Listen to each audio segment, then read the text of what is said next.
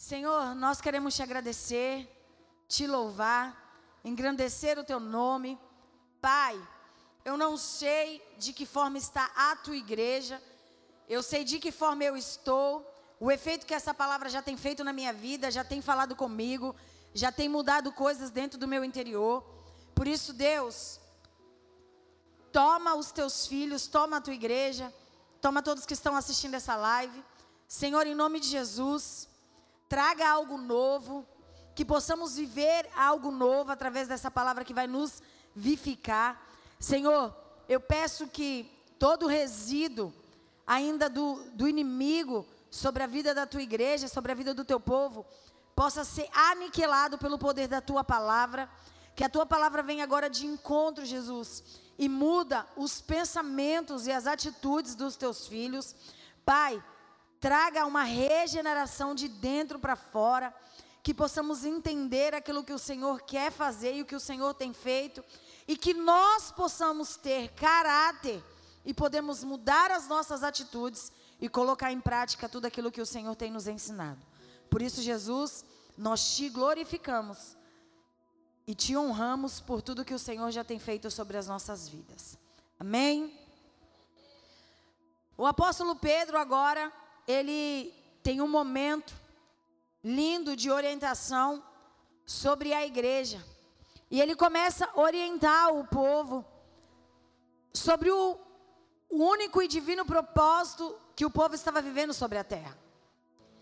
Muitas das vezes o povo estava com o coração inclinado aquilo que eles olhavam e via tantos sinais e maravilha. O coração do povo provavelmente estava totalmente inclinado para os sinais de tudo aquilo que eles tinham ouvido falar e tudo aquilo que eles queriam que houvesse viver na vida deles.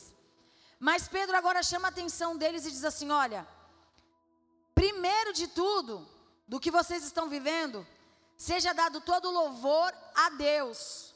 Em todo momento da sua vida, você tem que louvar a Deus, independente da circunstância que você se encontra. Independente da forma que você passa pela porta da igreja, independente da forma que você vai fazer missões, dos desafios que você tem vivido, das adversidades que você tem enfrentado, eu estou dizendo para você, dando um conselho para você, que independente de todas as circunstâncias, você deve louvar a Deus. Não adianta você colocar na balança aquilo que você quer simplesmente dar a Deus e você acha que é de merecimento, que você quer fazer e que você quer viver. A Bíblia deixa claro, o Espírito Santo sobre a vida do Pedro deixa claro, ele diz assim: olha, todo louvor seja dado ao Pai, ao nosso Senhor. Todo louvor, toda maneira de viver, toda maneira de seguir, toda forma de acordar, toda forma de dormir, toda forma de viver, seja glorificada a Deus através das nossas vidas. Para que Deus seja glorificado, para que Deus seja exaltado, é sobre a vida do crente, é sobre a vida daquele que verdadeiramente conhece o Evangelho e coloca em prática. Deus, Ele não está pedindo para o ímpio glorificar Ele. Deus, Ele nessa manhã está dizendo assim: Eu estou pedindo para você me glorificar, porque eu serei glorificado através da sua vida, através das suas atitudes, através daquilo que você faz, através daquilo que você pensa, através daquilo que você vive. Eu não serei glorificado na vida do ímpio, apesar que tem muito ímpio que tem glorificado a Deus.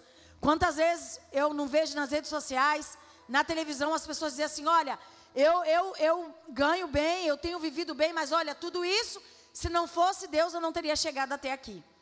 Mas parece que nós, cristãos, estamos ficando para trás. A ponto de Pedro ter que nos lembrar que nós temos que dar essa honra, que nós temos que trazer essa glória sobre Deus. Porque se não for nós, quem será? E ele diz assim: Olha, vocês têm que glorificar, vocês têm que adorar, vocês têm que exaltar, é vocês que têm que louvar a todo tempo esse Deus. Independente, ele não colocou assim: Olha, se as coisas estiverem bom na sua casa, glorifica Deus. Se as coisas estiverem bem lá com o seu filho, glorifica Deus. Se olha, as coisas melhoraram lá no teu casamento, glorifica Deus. Ele deixa claro: todo louvor seja dado a Deus em, em uma tradução humana, independente da forma que você chegou aqui. Independente da forma que você está servindo a Deus. Independente da forma que você está sendo forjado no fogo. Glorifique a Deus. exalte a Deus. No versículo mais para baixo ele diz assim: Ele nos faz renascer de novo. Ele está dizendo de um novo nascimento, daquilo que aconteceu sobre as nossas vidas. Ele está dizendo assim: olha, vocês agora não são quem vocês eram quando me conheceram. Vocês nasceram de novo, vocês foram regenerados. Vocês são nova criatura. Eu, eu conto com vocês porque vocês não são mais o mesmo. Ok? Então não tem como nós vivermos das velhas práticas, de viver daquilo que nós fazíamos no passado. Não tem como nós termos atitude que nós tínhamos antes de ter nascido de novo. O Espírito Santo em nós, ele tem, ele tem uma função em nós. Fazermos nós nascermos de novo, tirar as escamas dos nossos olhos, para que nós pudéssemos entender a gloriosa, a glorioso plano de Deus, ou, ou a gloriosa regeneração em Cristo. E ele está dizendo assim: olha, vocês nasceram de dentro para fora. Vocês são nova pessoa, vocês são nova criatura. Não tem como eu dizer para vocês me adorarem se vocês não tivessem nascido do Espírito Santo. Não tem como eu olhar para vocês e dizerem para vocês me adorar, contar para que vocês sejam uma carta viva, minhas cartas vivas. Porque na verdade as pessoas estão lendo as nossas atitudes e comparando ela com a Bíblia. Elas estão olhando para nós e olhando e vendo no, no, Evangelho e dizendo assim: deixa eu ver o comportamento, deixa eu ver as atitudes, se está de encontro à palavra de Deus. E quando nós lemos isso, quando as pessoas lerem isso na nossa vida, elas falam assim: nossa, essa pessoa está regenerada. Essa pessoa tem ganhado uma nova vida em Cristo. Ela tem atitude diferente, ela vive uma nova vida. Ela realmente glorifica a Deus. E sabe por que eu estou dizendo isso? Pega, Alice, pega correndo um pedaço de papel. Gênico, gênico, gênico, gênico, gênico. Isso, papel gênico. É, eu estou dizendo isso porque ser líder de igreja nós vemos por muita experiência. Muita experiência. E quando nós nos deparamos com uma palavra dessa, nós conseguimos, pega aqui Alice, nós conseguimos entender o que o Senhor às vezes quer falar conosco. Nós conseguimos entender, às vezes, é, nós que somos pregadores, a gente é, vai montando pregações conforme nós vamos vivendo. Por exemplo, nós vamos num churrasco, e aí a gente pega alguma mensagem de lá. Uh, nós vamos no cinema, nós pegamos alguma mensagem lá, nós vamos ali. E nós juntamos isso dentro do nosso coração. Quando nós vamos pregar, nós colocamos isso é, em prática, porque nós pregamos aquilo que o Espírito Santo vai nos dando como mensagem quando nós vamos passando pelos lugares. E depois, quando nós pregamos, o Espírito Santo vai nos fazendo lembrar. E semana passada, quando eu estava na minha casa, depois que eu cheguei de um momento é, físico, eu assim que eu abri a porta de casa, que eu entrei, não deu nem tempo de, de guardar as coisas. Eu tive uma experiência que condizia com essa palavra que o Senhor me deu às 11h46 da noite de ontem. Não sabia que, que seria essa mensagem. E aí, quando o Espírito Santo me deu, ele começou a falar comigo: Sabe por que, que você viveu aquilo no domingo às 5 horas da tarde? Eu disse: Meu Deus, por quê? Ele disse: Porque é necessário você estar como testemunha e vivendo essas coisas para que você pudesse entender aquilo que eu escrevi há dois mil anos e alguma coisa atrás. E é muito surreal. Como é que Pedro sabia do que eu ia viver domingo passado? Como é que Pedro sabia que eu ia pregar uh, domingo dia 29? Acredito que seja isso. Como é que Pedro sabia de todas essas coisas e escreveu isso dentro da Bíblia para que nós pudéssemos tirar como direção daquilo que nós vemos? Como um testemunho daquilo que nós vivenciamos com algumas pessoas. Quando a palavra de Deus diz que nós nascemos de novo e que nós devemos louvar o Senhor uh, acima de todas as coisas e a todo tempo, eu entendo que nós, geração 2023, somos um, um tipo de cristão muito vulnerável. Nós perdemos a veracidade diante de Cristo. Lá no final do versículo 12, eu li que é tão maravilhoso que até os anjos anseiam observar o que Deus tem feito sobre nós e os planos de Deus sobre as nossas vidas. Eles anseiam estar no nosso lugar para adorar a Deus, a Bíblia diz. Eles anseiam estar no teu lugar e no meu lugar. Só que nós que estamos aqui embaixo e vivendo as coisas que nós vivemos, e quando nós lemos as cartas de Apocalipse, nós desejamos estar no lugar dos anjos. Porque nós sabemos que o céu tem ruas de ouro, porque nós sabemos que o céu é melhor, porque nós sabemos que lá não haverá choro, não haverá sofrimento. E o que, que nós falamos? Que nós queríamos estar no lugar dos anjos e, de, e abanando o Senhor e adorando o Senhor. E aí, de repente, quando eu vejo que os anjos queriam estar no nosso lugar, eu fico assim, Deus, que função é essa? E aí eu consigo entender que nós temos o privilégio que nem os anjos têm de adorar a Deus da forma que nós temos de adorar. E sabe o que eu quero dizer com isso? Que semana passada, uma mãe desesperada entrou, abriu o portão e, e, e, já foi entrando. Isso não é o comportamento dessa mãe. E ela já foi entrando e ela se deparou ali, eu já na sala, e ela disse assim: Pastora, eu só preciso de um abraço. E eu estava toda suada, né? E eu disse: sim, eu abraço. Eu só preciso de um abraço. E aí eu de repente abracei, e no momento que eu abracei aquela mãe, ela, ela me disse assim: Eu acabei de perder tudo. Mas Deus, eu não perdi. E eu sei quem é Deus na minha vida. E o coração dessa mãe estava tão acelerado que eu pude sentir o coração dela no meu peito. E nós ficamos abraçadas e ela me abraçava muito mais. E ela disse assim: Pastor, eu acabei de chegar. E a única coisa que eu encontrei na minha casa foram as paredes e o teto. O meu filho vendeu tudo, ele colocou tudo na biqueira. Até as janelas da minha casa foram retiradas. E ela disse assim: Mas eu acabei de ver essa cena. E eu vim buscar um abraço para me fortalecer. E eu vou para o culto, porque eu vou glorificar a Deus. Eu nem sentia minhas pernas. Porque eu já passei por algo parecido, mas não tão profundo, graças a Deus. Eu já tive pessoas que eu amo muito em um vício máximo que é a pedra, mas eu não cheguei a passar por isso. E ela disse assim: tudo, pastor, eu só tenho meus documentos agora. Mas nós estamos vivendo em um tempo que nós ainda somos surpreendidos por Deus, de pessoas que ainda amam o Senhor em espírito e em verdade, como Alice pregou na quinta-feira.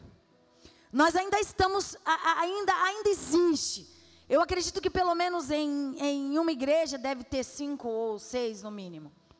Porque hoje, hoje, com tudo que eu vivo de experiência na presença de Deus, a maioria das vezes eu prego para pessoas que o peso de um papel, o peso de uma pena, essa leveza, é o suficiente para a pessoa querer dizer que Cristo não é Cristo e que a sua fé está esmorecida. Com a leveza desse papel, hoje, os pregadores de verdade, que nem todo mundo é pregador de verdade, viu? Tem muita gente que se esconde atrás da Bíblia durante 30 anos, 25 anos. No dia que for para me esconder atrás da Bíblia, querido, eu volto para o mundo. Porque se não for para pregar veracidade, caráter e verdade, eu não estaria em cima do altar.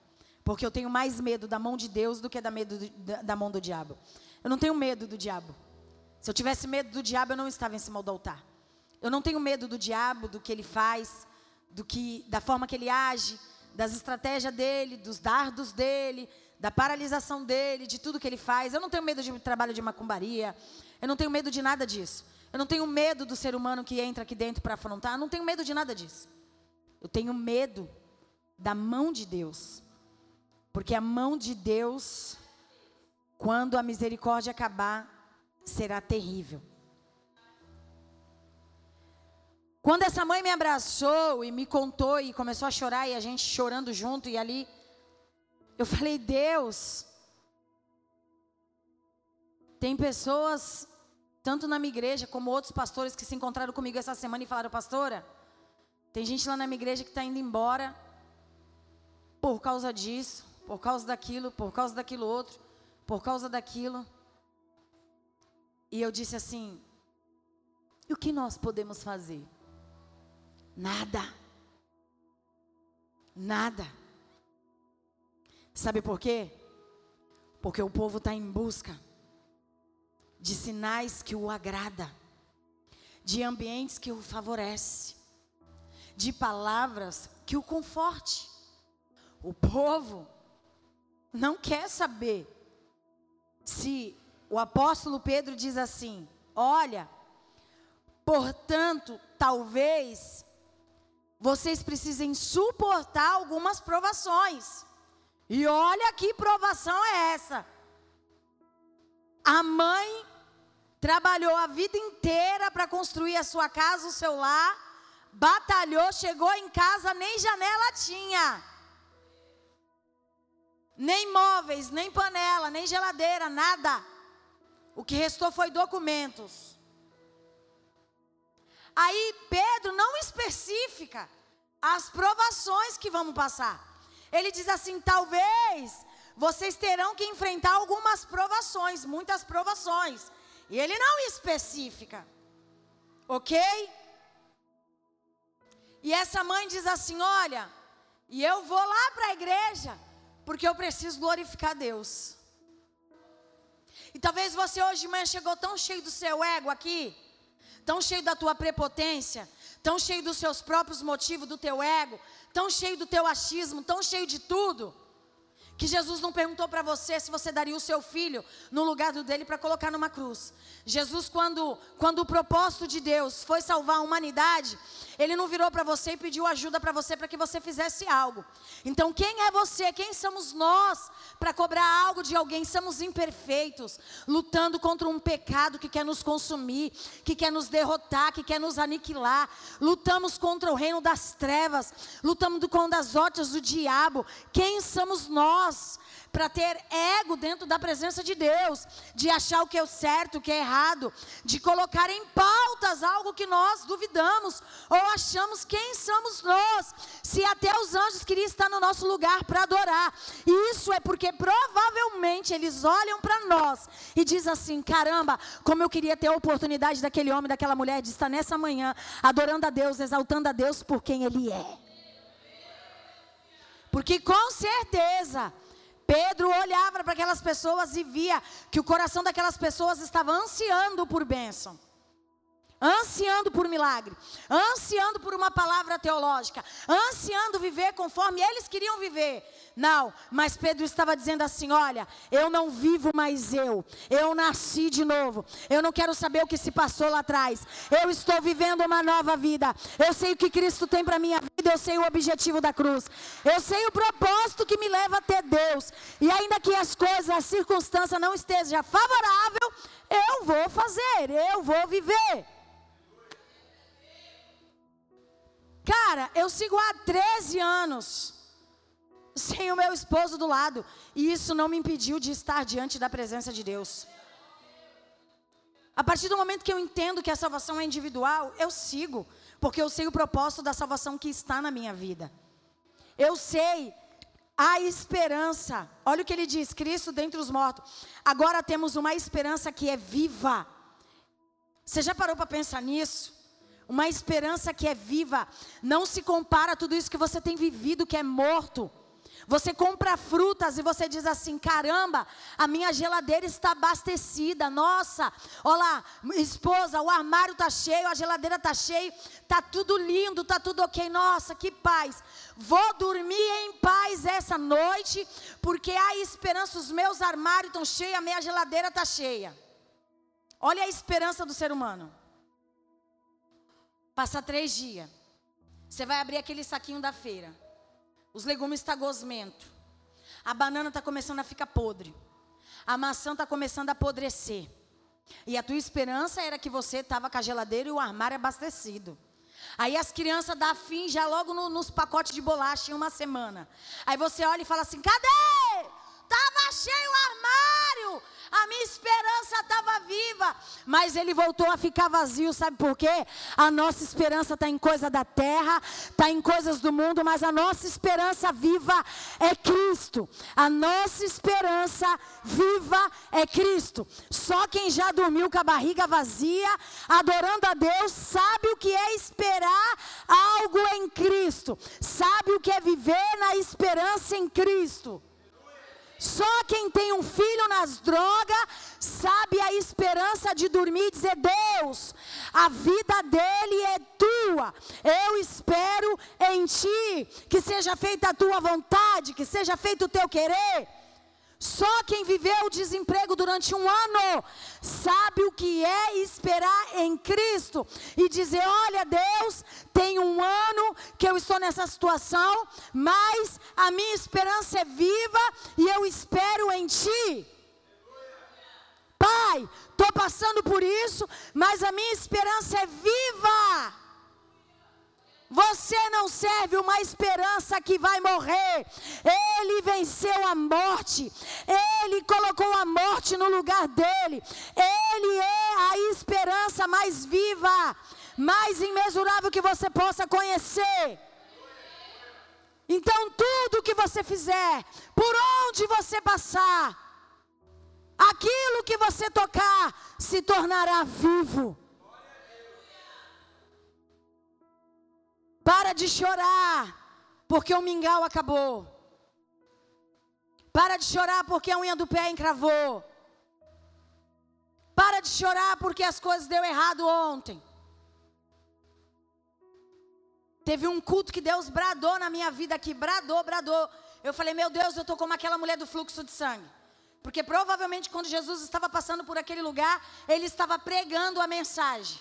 Porque senão não teria feito, as pessoas não estariam tumultuando em cima dele. Ele provavelmente pregando o evangelho, procrastinando a mensagem. Rapidamente, quando aquela mulher toca, sai uma virtude. Eu estava no, eu tava no nível, eu, eu não lembro, acho que foi, foi um culto que eu até esqueci o que eu preguei, mas foi surreal. Eu sentia, ah, aquele culto que eu fiquei caída aqui no chão. E eu sentia uma unção, sentia um sobrenatural saindo de mim. E ali naquele culto eu contei os meus planos. Eu contei o meu objetivo. Aí logo em seguida, fui fazer o exame psicotécnico para mudar a letra da minha habilitação, porque eu amo dirigir, amo e, e é uma coisa que eu sei fazer muito bem. E aí chega no exame psicotécnico, eu sempre ouço falar que é impossível reprovar o exame psicotécnico. E aí faço o exame psicotécnico, saio da sala da, da mulher chorando, de tão constrangida que aquela mulher me deixou. Reprovo o exame, volto novamente, ela, ó, oh, você vai voltar, esse aqui tu acertou, esse aqui você vai voltar para refazer. Volto, cubro as queloides porque eu me senti constrangida. Ela fez, ela, ela fez uma, uma ficha e lá ela colocou, toma medicamento, tem filho, é, quantos moram na casa, não sei o que, babá, babá. E eu coloquei um monte de não. E provavelmente ela se incomodou com aquilo. E eu fui com uma blusa muito regata, ela observou as minhas queloides, me levou para a cela dela e disse assim, você está à base de efeito de remédio? E eu disse, não. Eu tinha levantado, feito exercício físico. Tinha tomado muita água. Eu estava de jejum, que agora Geralmente todas as manhãs eu estou debaixo de um propósito. Mas eu estava muito bem. E ela disse assim: ela olhava para as minhas queloides. E ela falou assim: Você tem certeza que você não está de uso de remédio? E eu disse: Eu tenho certeza. Nem para dor de cabeça eu tomei. Eu tô, eu tô aqui 100% eu. E ela disse assim: Impossível. As lágrimas já queria pular. E eu disse assim: Deus, eu sou forte. E ela disse assim: daqui a dois dias você vai voltar, você vai fazer de novo e tal. Eu voltei, eu reprovei de novo. Ela me levou para a sala dela e ela disse assim: você tem, você tem certeza que você não toma remédio? Eu disse: Eu tenho. Quase que eu falei, né? Como testemunho que eu, que eu, que eu tenho daquele cara sem cérebro. Ele nasceu sem o cérebro. E ele disse que o remédio dele foi as raízes de Genebra. E aí eu disse assim: Deus, não é possível esse negócio. E aí ela disse assim: Eu, com todos os exercícios que eu fiz com você, eu tenho certeza que você tem TDA. E eu disse assim: além de eu não ter tomado remédio, ainda saiu daqui enferma. E é como se os sonhos fossem tudo por água abaixo. Porque o inimigo sabe onde eu quero chegar.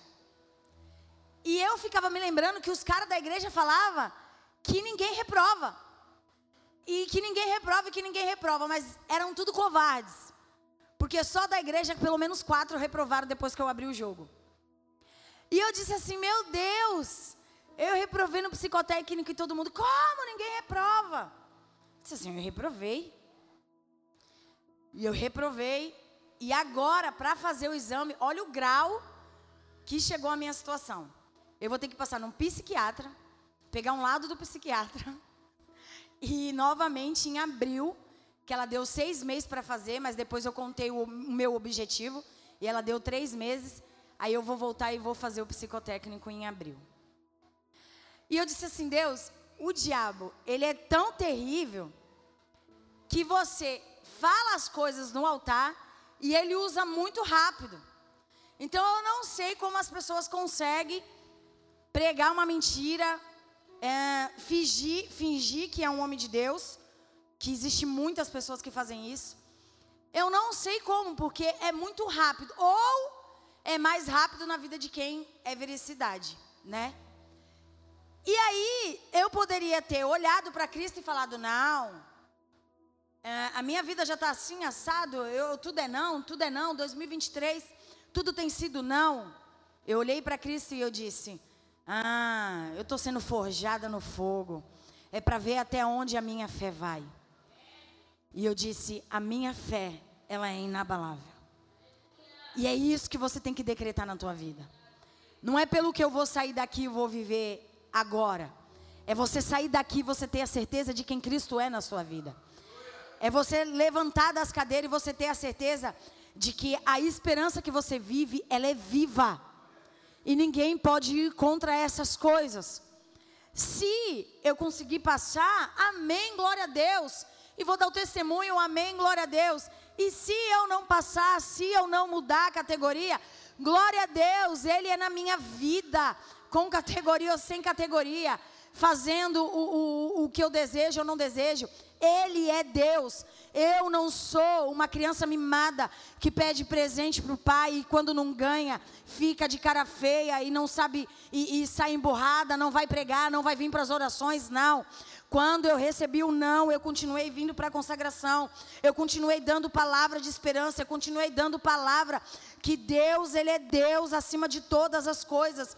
E é isso que você tem que entender na sua vida, que você se alistou em um exército de Cristo, que você tem que estar pronto para todas as coisas, que se a chuva vier, você vai ter que estar ali em posição de soldado, que se vier a guerra, você vai ter, que se vier o sol, que em todas as estações você tem que estar firme com Deus, que em todo momento da sua vida ele é Deus, que em qualquer obstáculo e qualquer circunstância que você vai viver, Ele é Deus. E que não é só no dia bom que você é cristão verdadeiro e vai subir testemunhar, é quando o dia for mal. Você sabe que Ele é Deus. É quando o dia for mal. Você sabe quem Ele é na sua vida. Amém? Você consegue entender? Ele diz assim: portanto, se alegre-se com isso. Você consegue se alegrar com as coisas que você tem vivido? Talvez você está vivendo uma aprovação como desse papel. Mas você está trazendo tanto, tanto jugo para você. Você está trazendo tanto peso para você. Que comer ovo, às vezes, para você é um peso. Porque essa semana você não comeu carne. E aí eu olho para a vida daqueles que são vegetarianos e não consigo entender como eles vivem sem carne e eles conseguem viver. Talvez você está vivendo um momento espiritual que você queria que fosse melhor. Mas talvez se ele fosse melhor você tivesse se perdido. Porque na vida eu vi muita gente se perder por aquilo que Deus deu. Eu vi muita gente. E quando Deus não me dá algo, sabe de que forma que eu interpreto? Eu interpreto que Ele cuida de mim a ponto de, de eu entender que se Ele me desse eu poderia ter me perdido. Talvez se todos os sims de Deus fosse sobre a minha vida, eu não conseguiria glorificar Ele nos não. Eu não sei o que você tem vivido. Eu não sei pelo que você tem passado. Eu não sei nem o que você vai viver amanhã. Eu não sei qual vai ser as notícias para a tua vida. Mas eu quero dizer uma coisa para você. Eu tenho uma pergunta para você. Você vai conseguir se alegrar? Você vai conseguir se alegrar? Mesmo como diz o versículo 8, embora você nunca tenha visto, embora vocês nunca o vejam agora, mas se vocês o amam, vai fazer toda a diferença para os dias que você vai estar vivendo. Sabe que nem você ama a tua esposa? Sabe que nem você ama o teu esposo, os teus filhos? Não é esse tipo de amor que você vai ter que sentir por Deus. O amor que nós temos que ter em Deus é um amor que talvez o teu marido fique em casa e você vai ter que vir orar. E você chegar e ele vai ter que ele vai ser usado pelo inimigo contra você. Aí você vai ter que vir para o culto depois. Aí você vai ter que participar de algum evento da igreja. E aí você vai estar tá escutando alguma graça.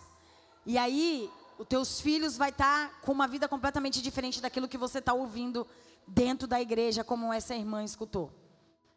Mas você vai estar tá se alegrando e você vai estar firme em Deus. Sabe por quê? Porque a palavra de Deus, imperecível, ela significa imortal. O que Jesus fez em nós é imortal. O que Jesus fez em nós é imortal. Eu vou ter que amar Ele, buscar um amor nele, que eu não encontrei em pessoas, em lugares, em ocasiões, em circunstância, em objetos, em casa, em carro, em coisas eu vou ter que amar Ele muito mais. Porque aí eu vou entender o que Ele fez por mim. É realmente imperecível, é imortal. Amém? Glória a Deus. É algo tão maravilhoso que até os anjos anseia viver. Você tem que entender que tem alguém que está ansiando viver o que você está vivendo. Essa irmã recebeu acolhimento e ela disse assim: um único culto. Acho que ela fica quase dois meses. Não, dois meses não. Mas ela chega às vezes a ficar um mês sem vir. E ela, uma, apenas uma oração que a gente fizemos, ela disse assim: Eu estou tão renovada. E aí ontem eu conversando com ela, né? O culto já se passou de uma semana.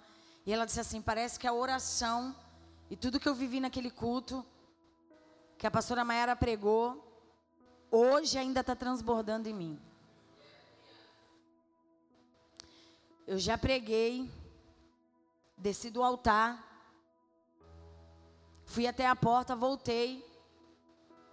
O irmão me pegou e disse assim: Pastora, eu não vou conseguir. Está sendo muito levante lá no meu trabalho as coisas não estão tá dando certo.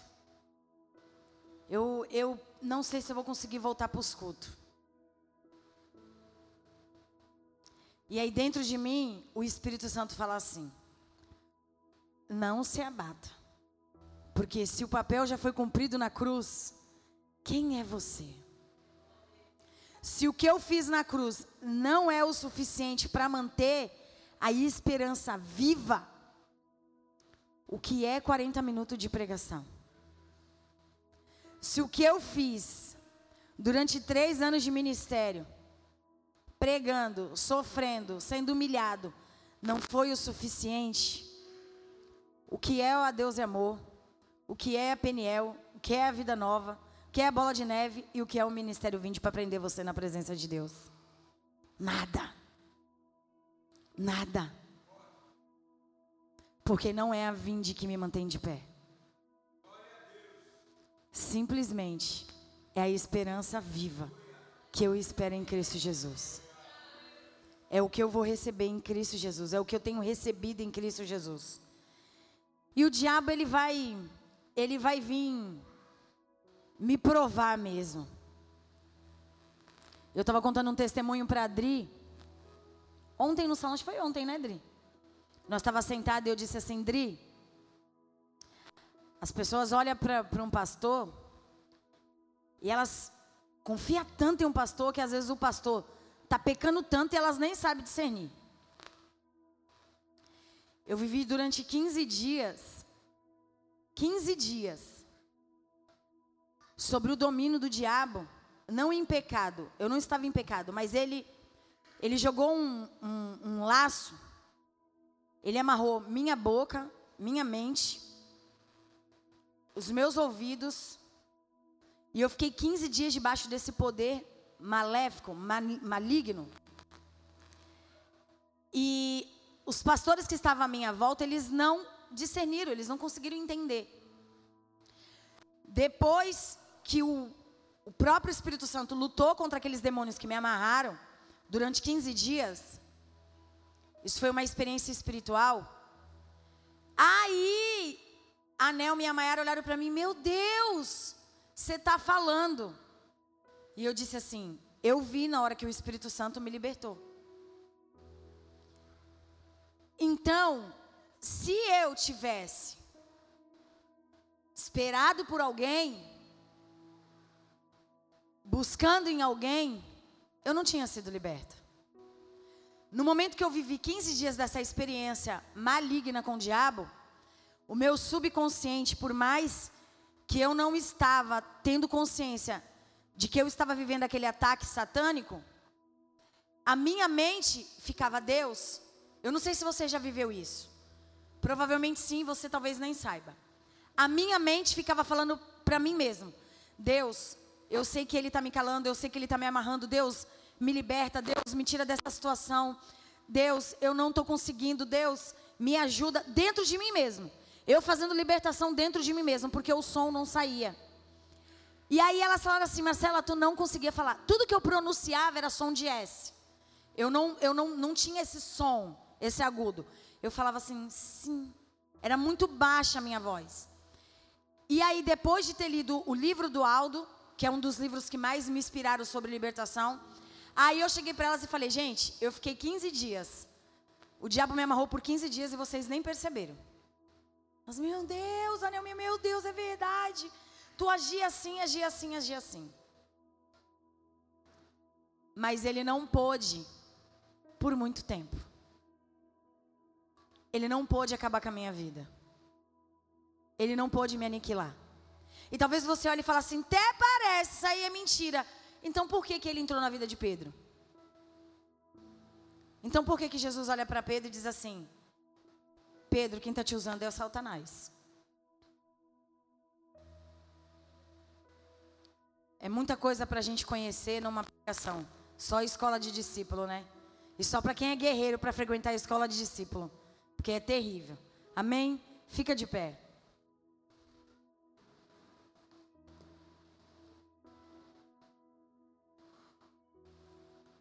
Eu queria que você lembrasse de duas palavras nessa pregação: